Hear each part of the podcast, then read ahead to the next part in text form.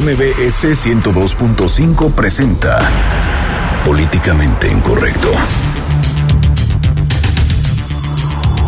A partir del primero de julio terminará el doble Hoy no circula y entrará en vigor la norma emergente que conoceremos dentro de 15 días y con lo que se pretende, entre otras cosas, modernizar las tecnologías en los verificentros, acabar con la corrupción y endurecer las medidas de verificación vehicular.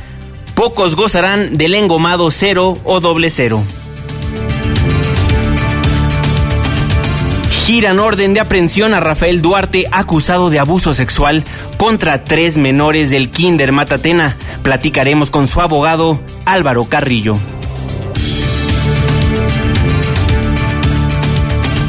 Entregan paristas tres vocacionales y dos seguirán tomadas. Donovan Garrido, quien es integrante de la Asamblea General Politécnica, nos dará el panorama completo. En Twitter con el hashtag políticamente incorrecto y en mi cuenta personal arroba Juanma Pregunta estaremos al pendiente de todos sus comentarios. Y en estos momentos lanzamos la pregunta de esta noche. ¿Cree que con la nueva norma de verificación reducirá la contaminación? Le daremos detalles de cómo la clase política de nuestro país festejó el Día de las Madres. Bienvenidos, esto es políticamente incorrecto. Estás a punto de entrar a una zona de polémica y controversia. Una zona de discusiones álgidas y análisis mordaz. Estás entrando al terreno de políticamente incorrecto. Entra bajo tu propio riesgo.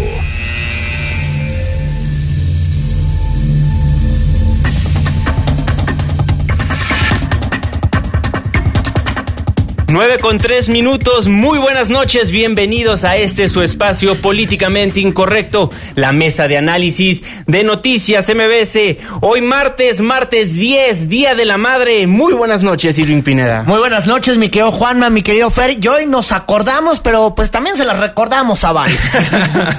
Fernando Canek, muy buenas noches, ¿cómo está usted? Muy buenas noches, querido auditorio, gracias a los que nos sintonizan, que vienen regresando de dejar a sus progenitoras o que son las progenitoras y que van de regreso de convivir con sus hijos o de tolerarlos, depende, ¿no? Claro, por También supuesto. cada familia es un caso. Pero yo quiero decirles que estén pendientes de atestiguar el fenómeno eh, meteorológico más interesante de la época, que es cuando Denise de Calaf desaparece entre la neblina y no la volvemos a ver hasta el próximo año. Qué bárbaro, Entonces, le quedan qué- tres horas, estén pendientes, a las 12 de la noche ocurre el fenómeno, los que tengan chance de tomarle fotografías, pues compártanlas en Twitter, ¿no? Para hacerlas meme. Pues aprovechamos el programa para mandarle un caluroso abrazo a todas aquellas madres en este su día. Muchísimas felicidades, muchísimas gracias por pues educar a tanto jovencito, a tanto hombre, a tanta mujer A tanto que anda por ahí. pues amigos, el día de hoy en conferencia de prensa anunciaron que en el transcurso de los próximos 15 días se darán a conocer nuevas medidas para que los autos contaminen menos. René Cruz nos tiene toda la información. Adelante René, muy buenas noches. Juan Manuel, muy buenas noches. El Estado mexicano firmó este martes 19 de los 25 contratos que fueron adjudicados en la tercera licitación de la Ronda 1, por la que se espera una inversión de 989 millones de dólares a lo largo de la duración de los contratos. Durante el evento, el presidente de la Comisión Nacional de Hidrocarburos, Juan Carlos Cepeda Molina, explicó que los seis contratos que se quedaron sin firmar fue porque las empresas Estrata Campos y Sarreal, con un contrato cada una, y Geoestratos MX Oil, a la que se le adjudicaron cuatro, no entregaron las garantías de seriedad para suscribirlos, por lo que estos se entregarán a las firmas que quedaron en segundo lugar. En el caso de estos licitantes, a partir de hoy la CNH comenzará las gestiones para hacer efectivas las garantías de seriedad que representan 390 mil dólares, los cuales se depositarán en el Fondo Mexicano del Petróleo. Los contratos correspondientes a estas áreas contractuales, tal como lo establecen las bases de licitación y el fallo correspondiente publicado en el Diario Oficial de la Federación el pasado 24 de diciembre de 2015, se adjudicarán al licitante que obtuvo el segundo lugar. Por su parte, el secretario de Energía, Pedro Joaquín Codwell, destacó que con las licitaciones de la Ronda 1 se incorporan a la exploración y extracción de hidrocarburos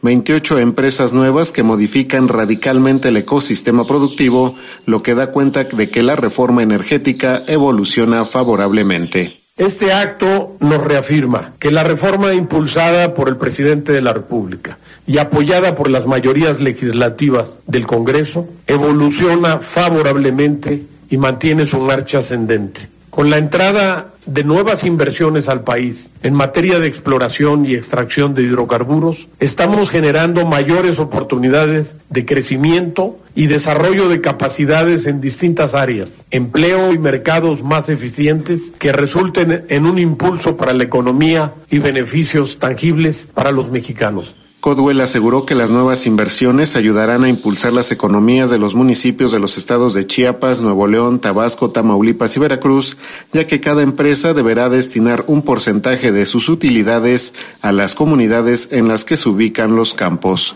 Juan Manuel, el reporte que tenemos, muy buenas noches. Muy buenas noches, René, muchísimas gracias por la información. Pues ahí lo tiene, supuestamente con esta nueva norma ambiental sacarán 1.7 millones de vehículos de circulación. es decir, pues habrá menos contaminación. ¿Será la, la medida que necesitamos los capitalinos? Pero no es la única, tienen que haber medidas adicionales. Yo creo que hay dos que quedan pendientes. Una porque las fallas logísticas del sistema anterior, que era la expedición de licencias sobre examen tanto teórico como práctico, tendría que volver. Claro. Este, eso nos ayuda también a limitar la entrada de automovilistas que no son capaces de cumplir con sus responsabilidades viales, pero también a bajar el nivel de, de, entrada de automóviles al parque vehicular. Y otra muy importante, que es incentivar todos estos automóviles híbridos o eléctricos que están surgiendo en el mercado para que los consumidores que empiecen a querer adquirirlos puedan hacerlo con los precios tan elevados que tienen por ser modelos tan escasos. Claro. Este, y, el gobierno se haga responsable de un nuevo medio de transporte para el ciudadano, pero que ayude a evitar la contaminación. Eso creo que pueden ser dos medidas que no les veo realmente un contexto político, sino algo totalmente pragmático. De hecho, Alejandro Ojeda, el vicepresidente de la mesa directiva de la Cámara Baja, propuso reformas de ley a fin de que los ciudadanos que adquieran vehículos híbridos y eléctricos, como bien comentas, queden libres del pago de impuestos.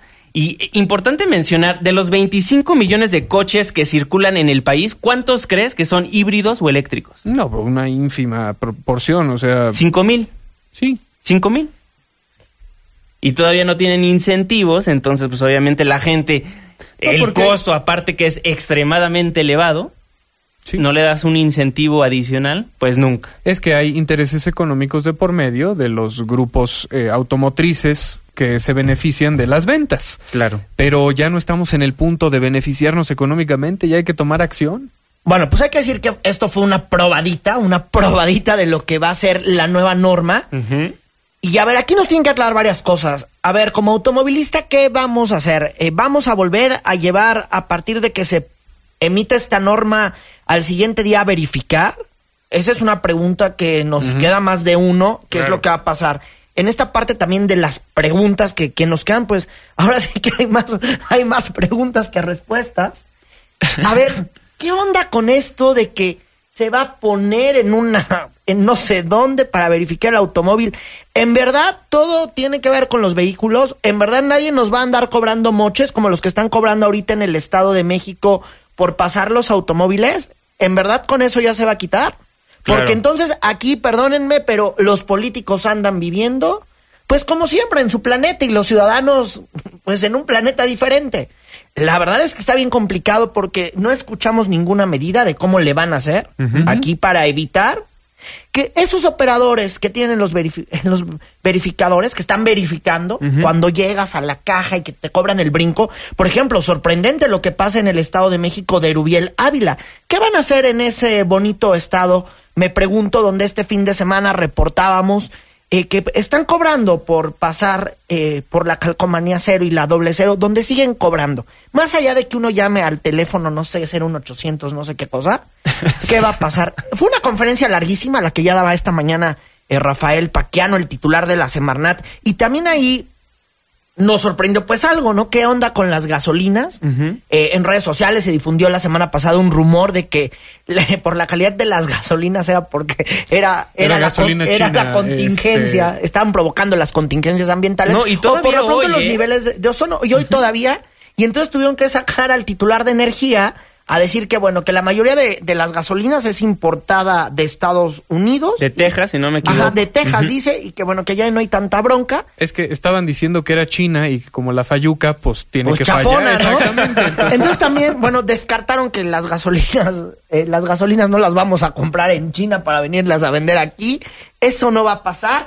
Eh, y también fíjense que si bien las motocicletas tienen que apegarse, eh, pues obviamente a las normas eh, de no circular cuando uh -huh. se declaran las contingencias ambientales, no será a partir del el 2016, sino hasta el 2017 cuando comiencen a verificarse. Eso también fue parte de lo rescatable de la conferencia que ofreció el, eh, bueno, que ofrecieron varios, pero bueno, esto lo dijo en su oportunidad, como dicen los reporteros, el coordinador ejecutivo de la Comisión Ambiental de la Megalópolis, don Martín Gutiérrez Lacayo, que hemos platicado con él y justo buscando eh, lo que ha estado pasando con, con, este, con esta probadita que nos dieron, porque era como una probadita. Yo no sé ni para qué salió una conferencia de medios, en verdad, ¿eh? Se hubieran esperado uh, en 15 días. O sea, no, en 15 a ver, días cuando va que, a salir. A ver. Juanma, Juanma Fer, les estamos generando muchísimo ruido a la gente que nos está escuchando.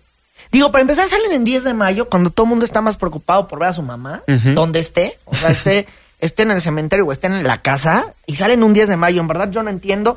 Y luego, fíjate que revisando la Suprema Corte de Justicia de la Nación declaró inconstitucional una reforma de una reforma del jefe de gobierno capitalino para someter a las gasolineras pues a unas normas ambientales que se habían promulgado aquí en la Ciudad de México. Uh -huh. Entonces, ahora cualquier gasolinería que se ampare con las, las nuevas normas que emitió el gobierno capitalino, bueno, pues seguirá abriendo y seguirá gozando de pues del fuero de la impunidad porque también aquí hacemos normas a al por mayor, ¿no? A lo tarugo. Pues, a lo tarugo, a, a, satisfacer intereses de todos, ¿no? Son normas de consenso, no son normas.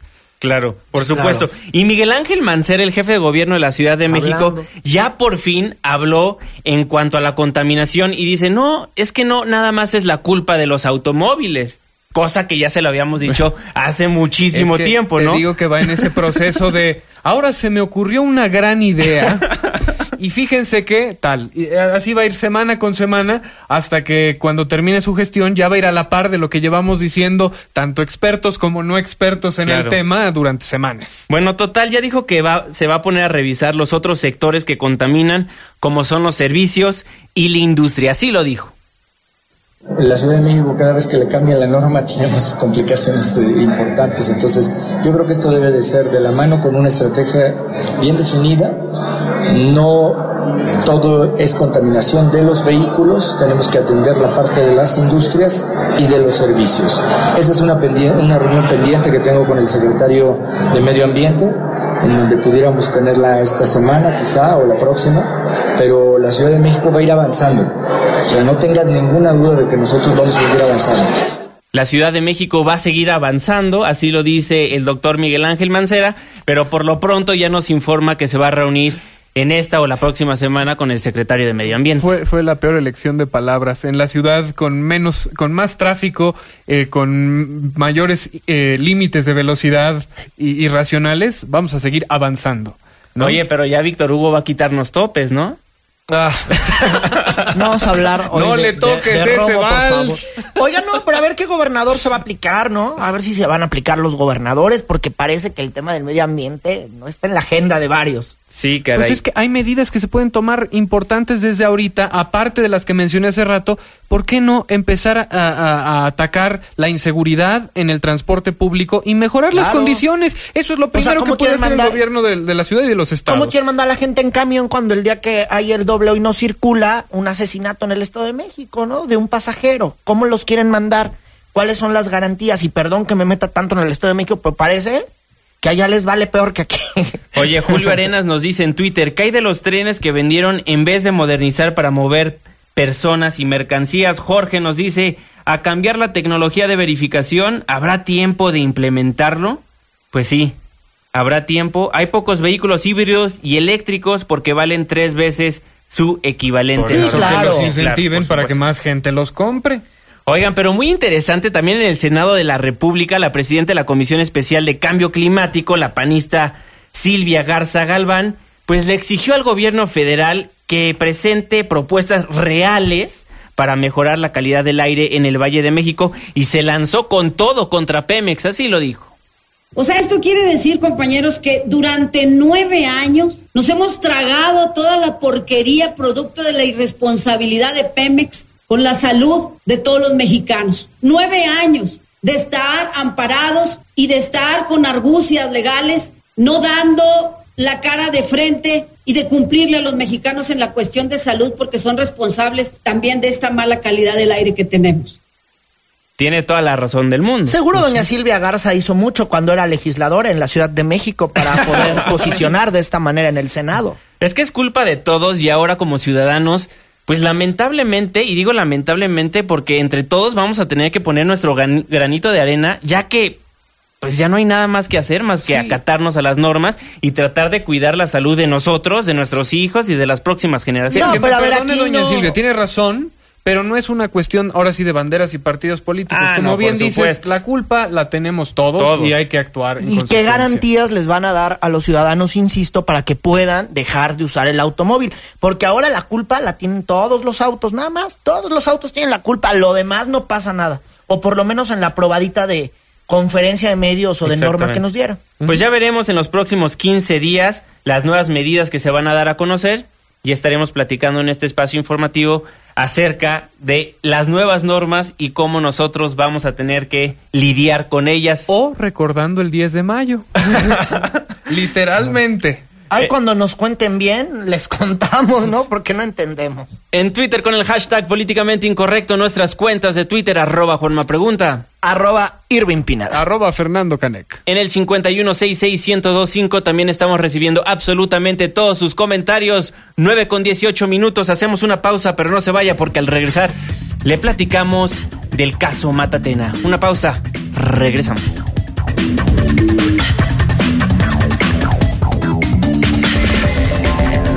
Debate con nosotros en Políticamente Incorrecto. Regresamos.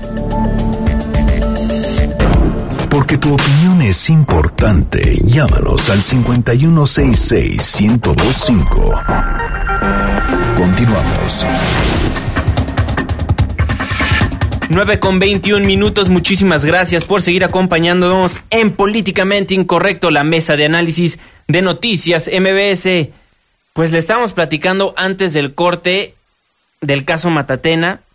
Ahora giraron orden de aprehensión contra Duarte Pereda y la Procu pues ya lo anda buscando. Toda la información con Juan Carlos Alarcón. Adelante Juan Carlos, muy buenas noches.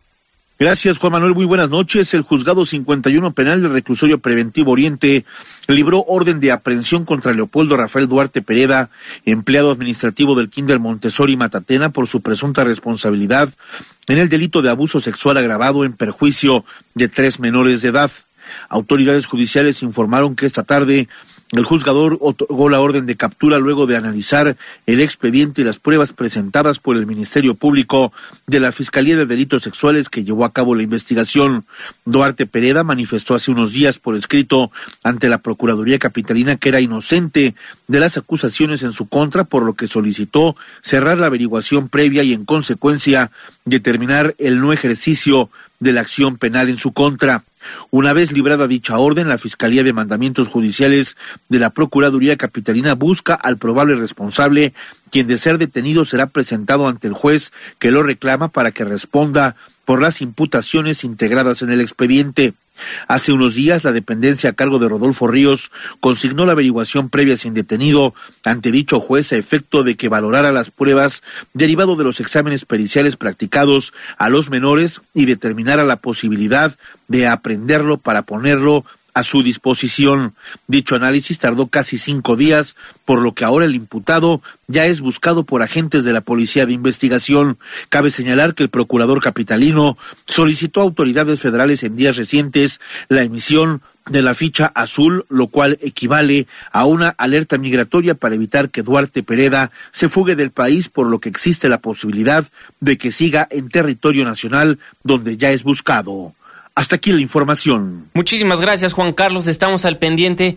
Pues lamentable que tengamos que abordar este tema en el Día de la Madre, pero pues necesitamos como medios de comunicación sacar esta información para presionar a las autoridades a que hagan bien su labor. Tengo en la línea telefónica a Sara, quien es mamá de uno de los niños abusados en el colegio Montessori Matatena. Sara, muy buenas noches, ¿cómo está? Hola, buenas noches. Muy bien, gracias. Pues ya se gira esta orden de aprehensión contra Rafael Duarte. ¿Qué pensar? Pues pensar primero que no se les escape y que ya estamos en un camino correcto hacia la justicia. Es el primer paso, digamos, pero pues bueno, qué bueno que se da. ¿Ya se ha reunido con el resto de las mamás a platicar acerca de esto?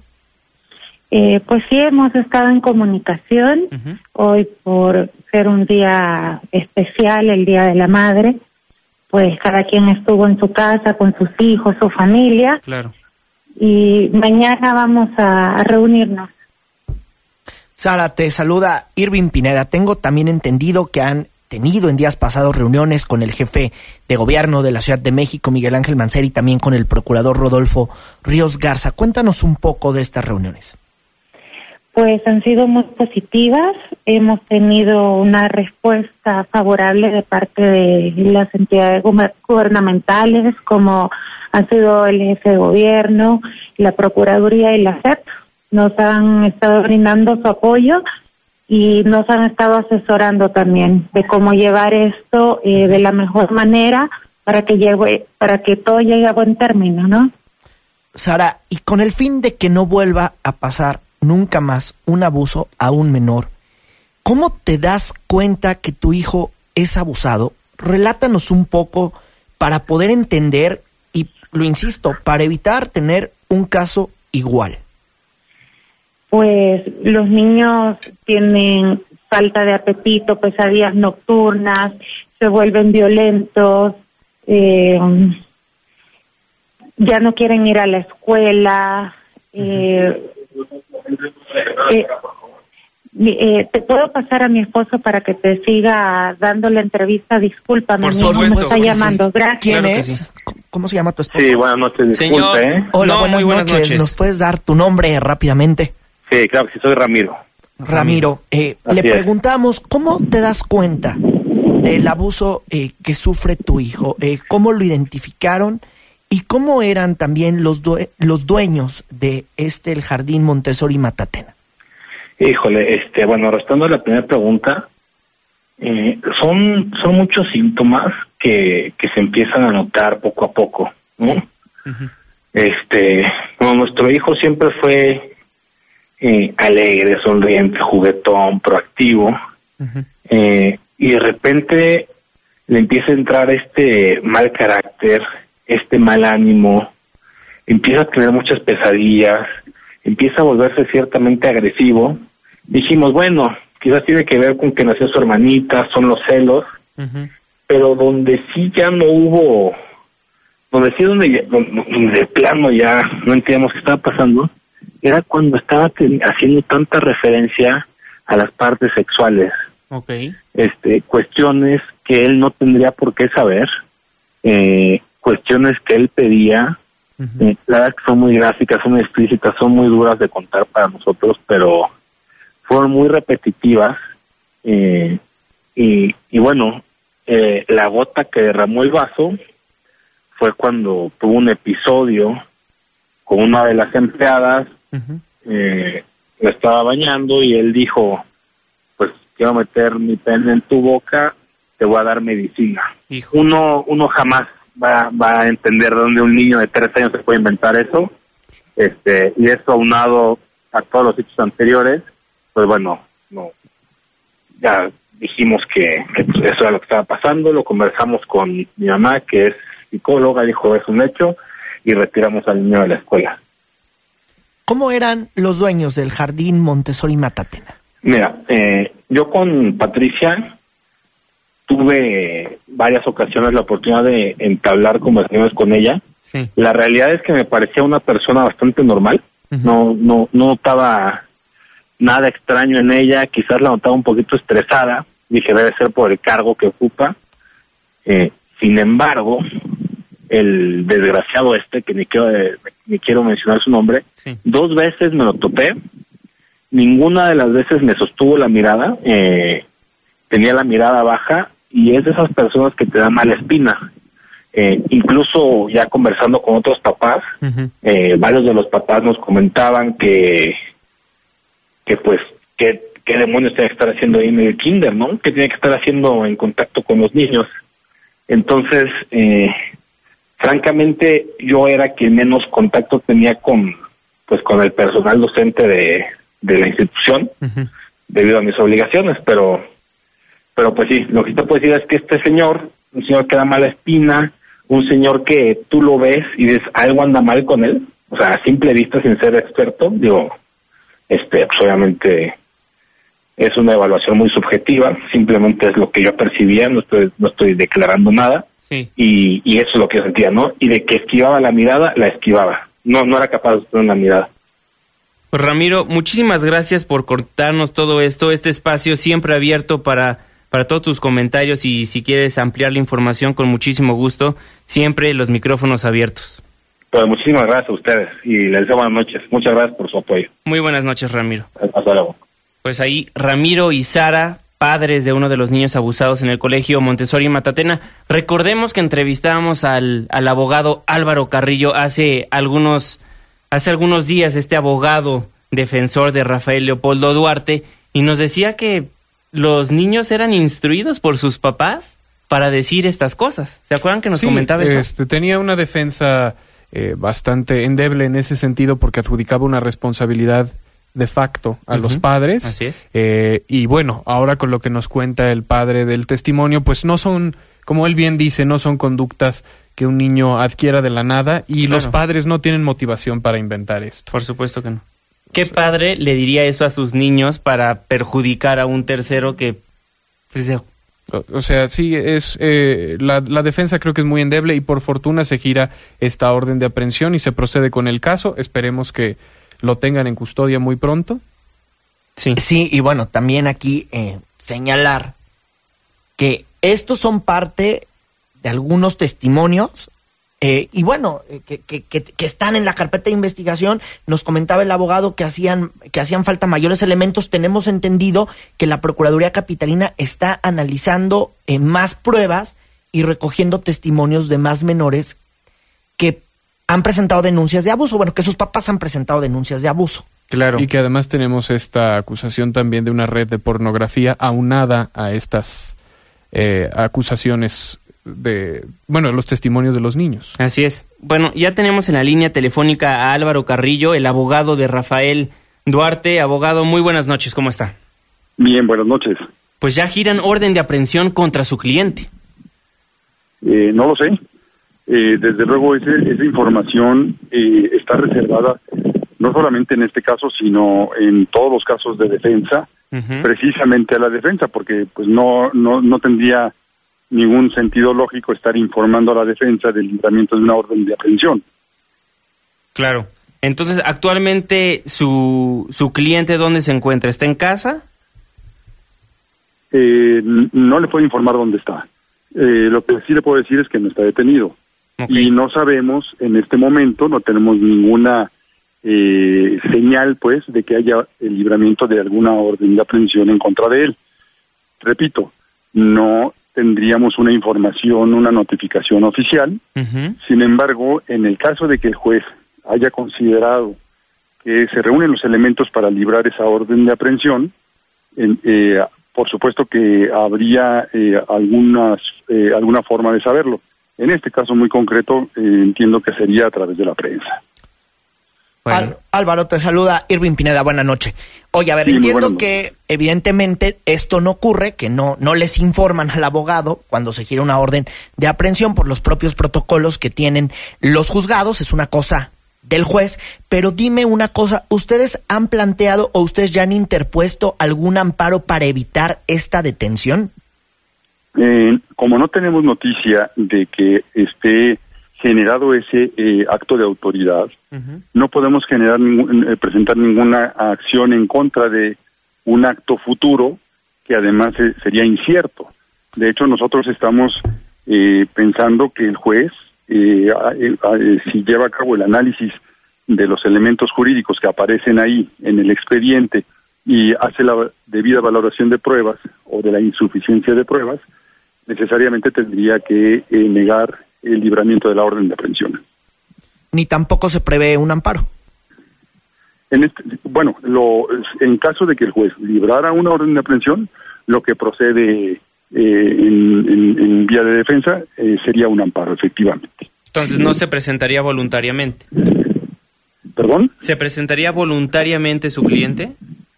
No, no, no, no, no podría presentarse a un proceso de esta naturaleza eh, eh, nosotros tendríamos que acudir en ese supuesto a, la, a, los eh, juzgados federales en vía de amparo, en virtud de considerar que pues la orden de aprehensión sería una un acto de autoridad que está violando o violentando las garantías de, de esta persona o, o de como sucede en todos los amparos este, considerando que se están violando garantías de los gobernados.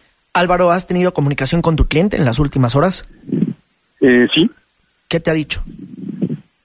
Pues él está muy pendiente, él es abogado, entiende esta situación, eh, está eh, pendiente de la situación jurídica. Lo que lo tiene, sí, es realmente muy pues temeroso y, y devastado, pues el tema eh, de la situación social, ¿no? Eh, porque yo lo escuchaba en días pasados y él insiste en que en que no hizo nada. Sí, se mantiene lo dicho. Él, él afirma eso, es lo que él señala. Se mantiene en lo dicho entonces. Él, él, él es lo que eh, lo, que manifiesta. El, el tema de sus manifestaciones, desde luego, son ajenas a lo que la defensa está viendo estrictamente en el expediente. Eh, Mm, en el expediente tendría, o sea, no, una, una acusación o una defensa no se basa estrictamente en una mera declaración, porque podríamos llegar simplemente a una, a una situación tan absurda como el, dicho eh, de uno contra el dicho de otro. Necesariamente, el, eh, si hay una acusación, pues tiene que estar soportada necesariamente en pruebas que acrediten esa acusación, lo cual no sucede porque en este caso mm, Afortunadamente, diría yo, los menores no están abusados sexualmente. Así lo, confirman los estudios, tanto de medicina legal como de, psicología forense. Entonces, usted dice que, de acuerdo a los estudios, ninguno de los niños ha sido abusado sexualmente. Eh, sí, así es como lo, lo, lo, eh, lo señalan, lo concluyen los propios estudios eh, a los cuales fueron sometidos estos menores. ¿Por qué habría eh, el juez hallado elementos para poder girar la orden eh, de aprehensión? no conozco la resolución que pudiera girar el juez o la que ya giró en caso de que ya la haya girado. Eso lo, voy a, lo, lo, podré conocer en el momento en que se presente, si, la, si librara una orden de aprehensión, en el momento que se presente un amparo. Y se niega la orden de aprehensión, pues también la podremos conocer en el, eh, en el expediente mismo cuando regrese a procurador. Oye, fíjate que hace rato le preguntaban al procurador capitalino, le preguntaban a las autoridades de la Procuraduría Capitalina sobre si tu cliente estaba en la Ciudad de México o estaba fuera del país. Está aquí en la Ciudad de México. Eh, mm, es una información que no te puedo proporcionar en virtud de que pues eh, él teme también por su, seguridad personal, independientemente de su seguridad jurídica. De acuerdo. Abogado de Rafael Leopoldo Duarte, Álvaro Carrillo, entonces mienten los padres y de ser así, usted supongo que procedería en contra de ellos. Eh, no podemos afirmar que, mienten los padres. De hecho, incluso siempre se ha eh, señalado que pues las denuncias eh, se considera que, se, fueron presentadas de buena fe. Es lógico pensar que mm, los padres, en este caso las madres que iniciaron, la, que presentaron en conjunto las primeras denuncias, eh, eh, pues lo hicieron de buena fe, sometiendo los hechos a la Procuraduría a efecto de que sus menores fueran pues analizados por los por los expertos incluso ya habían sido en materia de, análisis por parte de, psicólogos particulares y bajo esa consideración presentan la denuncia. lo que parece que no está, no hay una conformidad con los resultados que obtienen de, en, o los primeros resultados pues que obtienen en esta investigación. De acuerdo. Bueno, Álvaro Carrillo, abogado de Rafael Duarte, muchísimas gracias por tomarnos la comunicación. Con todo gusto. Buenas noches. Muy buenas noches. Bueno. Pues lo van a tener que amparar. Claro. Pues sí, los interminables círculos de nuestro sistema legal para nunca llegar a una justicia realmente fácil o expedita. Dijo, un, un lamentable, lamentable caso el cual estamos llevando y le estamos dando hilo, pero pues sí es importante, están abusando sexualmente o presuntamente abusando sexualmente de, de algunos menores en, en el Montessori Matatena, que bueno, ya fue suspendido por parte de la Secretaría de Educación Pública. Sí, y también de la delegación, y bueno, pues ahí están las dos partes.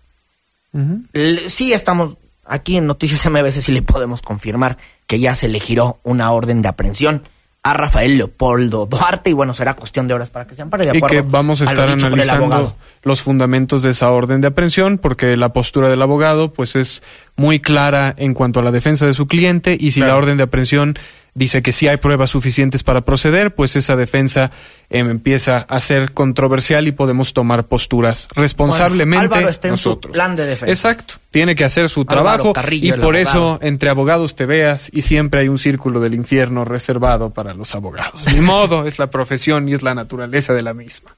9 con 40 minutos están en Políticamente Incorrecto. Hacemos una breve pausa comercial, pero no se vaya porque al regresar le platicamos de todo lo que está pasando en el Politécnico Nacional. Una pausa, regresamos.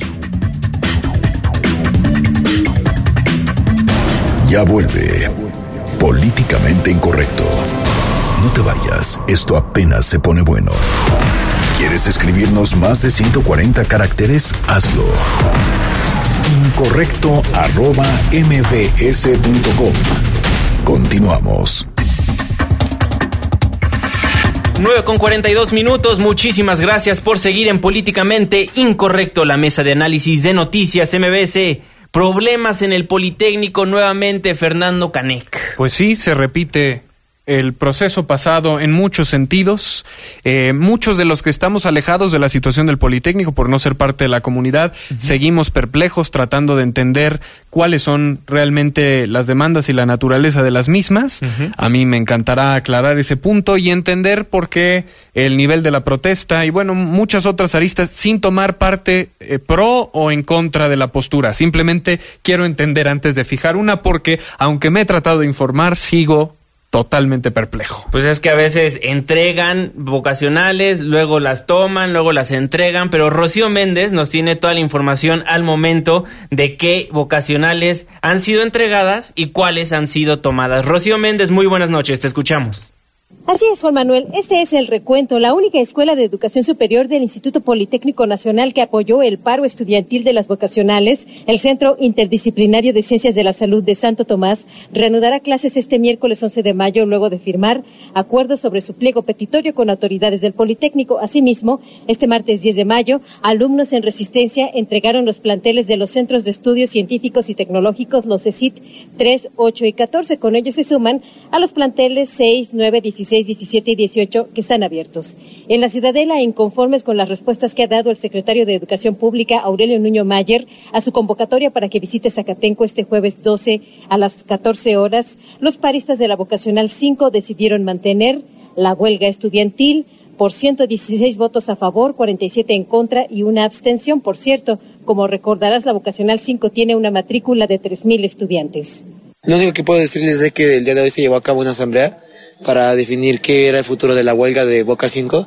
Este, con la comunidad que estuvo presente se consensó que se iba a mantener la huelga. Eh, la huelga se desde un inicio se definía en dos. La primera era la interna, que eran las problemáticas de la vocacional 5, lo de a nivel de politécnico, y la otra la externa. La externa ya estamos enfrentando ante las, pues las actitudes prepotentes y autoritarias que ha estado cometiendo Aurelio Nuño. Este es un servidor público, o sea, su propio cargo lo dice, tiene que servirnos a nosotros, y si su comunidad le exige que dé la cara, la tienen que dar, no es de que quiera. Realmente lo que pedimos son cosas dignas de ser luchadas y ese personaje tiene que darnos la cara, no es de que quiera.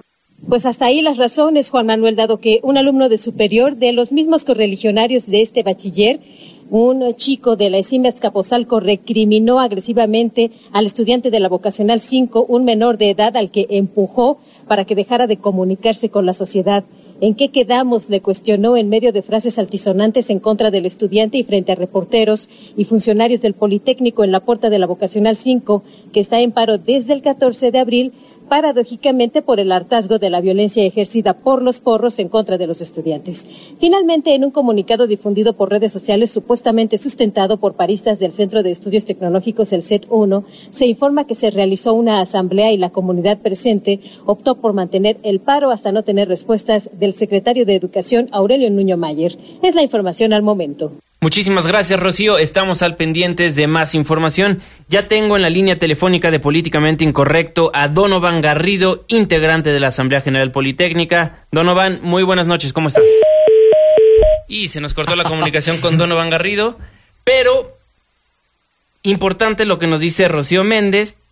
No quieren volverse a reunir con el secretario Aurelio Nuño, los estudiantes del Poli. Bueno, importante recordarle al auditorio que Aurelio ya les había dicho, sí, vénganse a la CEP, vengan a dialogar con nosotros.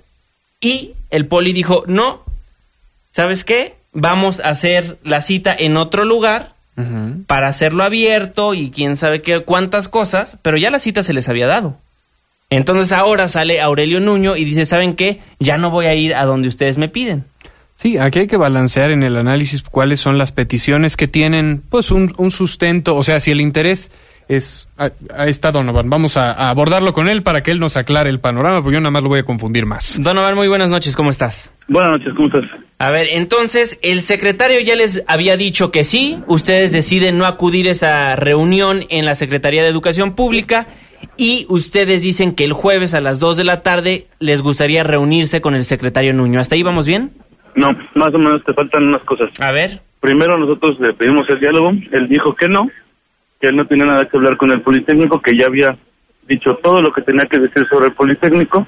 Pasan más semanas, pasan más semanas, se solicita a través del director Enrique Fernández Fernández y él contesta con solo dos días de anticipación. Está bien, nos vemos el, el día jueves. Él tiene, bueno, él no toma en cuenta que nuestro método de reorganización es asambleario, por lo tanto dos días es muy poco tiempo para poder reorganizar el formato del diálogo además de que no se hizo en el Instituto Politécnico Nacional como se solicitaba, y entonces él nos solicita ir a la Secretaría. Por lo tanto, cuando después de una mesa de diálogo con Enrique Fernández Pazmach un día antes de la propuesta de él el 5 de mayo, nos tuvimos que reunir de manera extraordinaria en la noche, y bueno, por, la, por el poco tiempo, pues se tuvo que avisarle que no era posible el día jueves, que por favor pudiéramos tener la reunión en otra ocasión, y bueno, de ahí es cuando ahora él dice que ya no y el hecho nosotros le propusimos el jueves 12 de mayo. Donovan, te saluda Irving Pineda. A ver, ¿qué onda? ¿Qué va a pasar mañana temprano? A ver, ¿qué onda con las bocas? ¿Quiénes van a ir a clases? ¿Quiénes se quedan? ¿Qué va a pasar? Tenía entendido que en la Boca 5 andaban en asamblea. A ver, ayúdanos a entender. Ah, bueno, mira, eh, el acuerdo, bueno, el domingo, nosotros antes de, eran como ya avanzada la noche, solicitamos igual que por la, la hora, era más prudente poder regresar y poder seguir el diálogo el lunes por la tarde, además de que así poder consultar con las comunidades los, los acuerdos que se, se firmaron. Pero bueno, las autoridades, a pesar de que digan que han estado dispuestas al diálogo hasta, hasta morir, en ese momento dijeron tajantemente que no, que si se acaba la mesa en ese momento ellos cortaban la interlocución. Por lo tanto, bueno, por seguir en el diálogo se avanzó y el acuerdo dice que a partir del día miércoles a las escuelas estarán, este, algunas escuelas abriendo. Eh, se supone que a partir del miércoles quiere decir que tienen también la posibilidad de, abrir jueves y viernes. Eso quedó quedó claro, incluso lo platicamos, este, eso fue parte de la mesa, de la, del diálogo en la mesa. y, y bueno, hoy se instauraron, vamos a perdón, ayer lunes, se instauraron mesas de trabajo este, para resolver los pliegos internos mandaron representantes ¿no? de, la parte jurídica del instituto para poder entablar el diálogo con los compañeros en cada una de sus unidades y así es como se han ido yendo y desde ayer, hoy y mañana me parece que habrá asambleas no más en las 5, sino en otras escuelas, para determinar precisamente cuál es el día este, más más adecuado para, para entregar este, con todo este que está ocurriendo. Donovan, ah, nada más para aclarar y que nos quede a nosotros y al auditorio muy, muy, muy claro, ¿por qué se quieren reunir con el secretario Aurelio Nuño? ¿Cuáles son sus demandas? Mira, originalmente se pedía un diálogo público. Con el público se entiende con un gran grosso de la comunidad. Nosotros siempre pedimos que la mayor cantidad de gente posible pueda estar en esta reunión y se dijo precisamente que se necesitaba el auditorio Alejo Peralco. Eh, él nos propone precisamente un, grupo, de dos personas, ¿no? Por escuela. Y el, motivo es para hablar precisamente de, las intenciones políticas de lo que ocurrió con la circular del 6 de, abril. O sea, únicamente es por eso. No. Y, y además se tiene que hablar de acuerdo a lo que viene, que es una reforma a la ley de coordinación de educación superior, eh, de la cual no se nos ha dado información, de las, aunque lleven poco tiempo de diálogo, eh, tampoco se nos ha dicho cuáles son las iniciativas que pretenden arrancar y tampoco, o impulsar más bien, y tampoco se nos ha dicho cuáles son las intenciones ni los alcances que podría tener esta de reforma.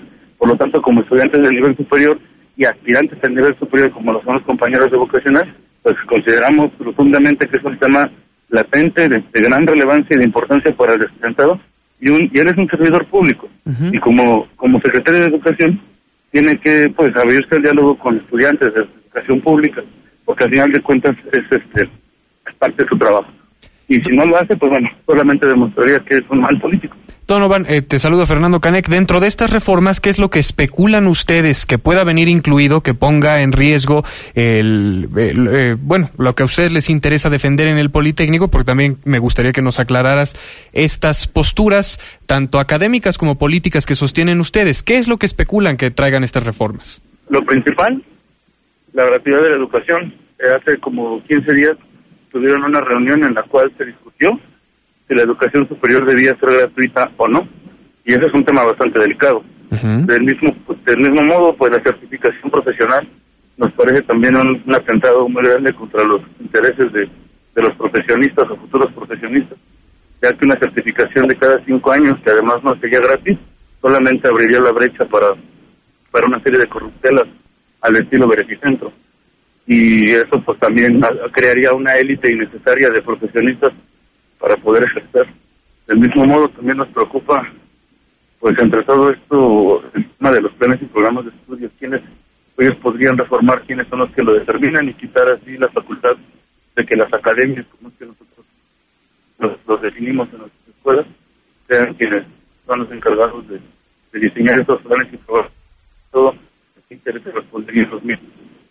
Donovan, a lo largo de, desde que hay problemáticas con el Instituto Politécnico Nacional, tú has salido como uno de los integrantes de la Asamblea General del Politécnico, pero dices que no, e, no eres el líder.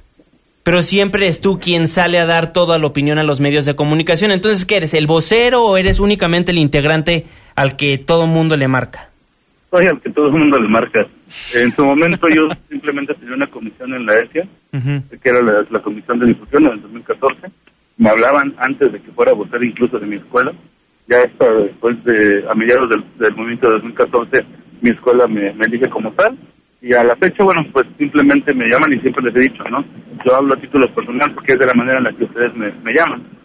De acuerdo. Sí, porque mucha gente en Twitter ahorita me están escribiendo. José Luis Apolinar nos dice, yo soy comunidad politécnico sexto semestre y desconozco a Donovan Garrido como mi representante.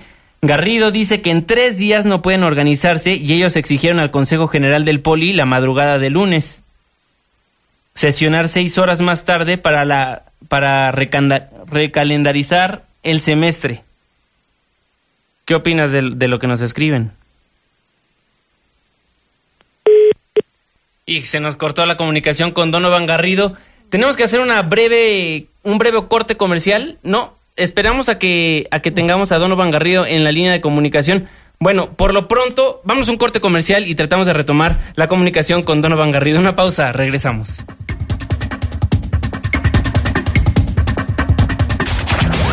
Apenas estamos caldeando los ánimos. No se vaya, continuamos en Políticamente Incorrecto. Debate con nosotros. Mándanos tu opinión por Twitter con el hashtag políticamente incorrecto o a la cuenta arroba Juanma Pregunta. Regresamos. 9 con 56 minutos, retomamos la comunicación con Donovan Garrido. Donovan, te, te, platicaba de lo que nos estaban escribiendo en Twitter, que nos dicen básicamente que defiendes tu propio hueso únicamente. Pues no sé cuál digan, porque yo jamás he pedido alguno. Eh, bueno, y así ha sido, ¿no? Han tratado de desprestigiar el movimiento y a un servidor, tratando de vincularlo con diferentes grupos políticos y con, con diferentes partidos de los cuales en, en, innumerables ocasiones me he deslindado. Okay. Y eso pues me parece una estrategia muy sucia, ¿no? En la cual tratan de cubrir el sol con un dedo, haciendo, tratando de legitimar estos movimientos pues para evitar que se note la falta de operancia de algunos secretarios o funcionarios públicos. De acuerdo, pues Donovan, muchísimas gracias por estar en Políticamente Incorrecto. No, muchísimas gracias a ustedes por el espacio y un abrazo a todos. Muchísimas gracias, va de vuelta. Pues ahí lo que dice Donovan Garrido nos afirma que se están protestando únicamente por el comunicado que mandó la CEP informándole que en vez de estar en la subsecretaría, se iban a la oficina del secretario directamente y también porque especulan que vienen reformas. Claro que desde dentro, dentro de una política, una perspectiva eh, de anticipar el trancazo, ok, pero a lo mejor el nivel de la protesta y las exigencias no están siendo proporcionales y la reacción de Nuño, eh, aunque no es la correcta, pues eh, está justificada de alguna manera por, por no tener, o, o, yo precisamente creo que la confusión, que no solo es mía, creo que hay muchas eh, personas de la ciudadanía alejadas al poli que comparten esta confusión, eh, no entendemos realmente el meollo del asunto o la validez de los reclamos si son especulaciones meramente. Irving, ¿tú lo entiendes? Pues hay que entender a los jóvenes, ¿no? Oh, bueno. hay que entender a los jóvenes. A ver, no. Mira, yo no tengo problema que, que armen su... Su protesta, Su que protesta, manifiesten, que tengan ideales y que obviamente no es- nunca en este programa nunca vamos a decir, o por lo menos yo, que nuestro gobierno es o sea, vamos a eficiente. tener. O sea, vamos a tener autoridades berrinchudas y estudiantes berrinchudos. No, muy bien. que- no, no, no, No, no, que no, se es- protesten cuando tengan una causa legítima. Me- Ahí yo me uno a la causa Pero- también. Pero a ver, ¿Cuál es su causa? Porque lamentablemente, según ellos, los movieron de un lado de, de, de la A ver, es Secretaría que- de Educación Pública a otro y luego dicen, y también porque vienen reformas y probablemente nos vaya a afectar. Deja que salgan las reformas y si realmente te afectan, sal a protestar. Y nos unimos de todos acuerdo. como colectivo. Si, Sí. si es poner en peligro la educación gratuita de este país, la educación superior gratuita, te juro que nos unimos muchísimos más. Claro, Pero ahorita está confuso el asunto y siento, esto es opinión muy personal, que son especulaciones todavía. Pues- ya cuando surjan cosas, reaccionamos todos en conjunto. bueno, hay parte de lo que está ocurriendo y lamentable que no tengan clases. Sí, lamentable que no tengan clases por, por poquitas personas que deciden manifestarse. El debate sigue en las redes Pero no sociales. sabemos si son pocas. Eso sí no sabemos. A ver, mira. Sabemos que hay algunas que se están manifestando. Rapidísimo. Y esto de ponerle número Ting, a ting, o lucharán muchos, bueno, a pues dos no de tres sabemos. caídas sin Ahorita, rapidísimo, antes de irnos. Los jóvenes de la Boca 5 votaron 116 votos a favor, 47 en contra, una abstención. Estás diciendo que más o menos el 50% sí quiere regresar a clases, pero por porque la mayoría, la poca mayoría más decide estar en paro, pues están en paro. Bueno, hay una parte 10 de la noche en no punto, nos tenemos que despedir. Irving Pineda, muy buenas, Buenas noches. noches a todos, adiós. Fernando Canek, muy Buenas, noches, debatemos esto después. ¡Abur! La productora Katia Islas en los controles, el ingeniero Zavala, Itzel en los teléfonos, se despide de ustedes su servidor y amigo Juan Manuel Jiménez. Esto fue Políticamente Incorrecto.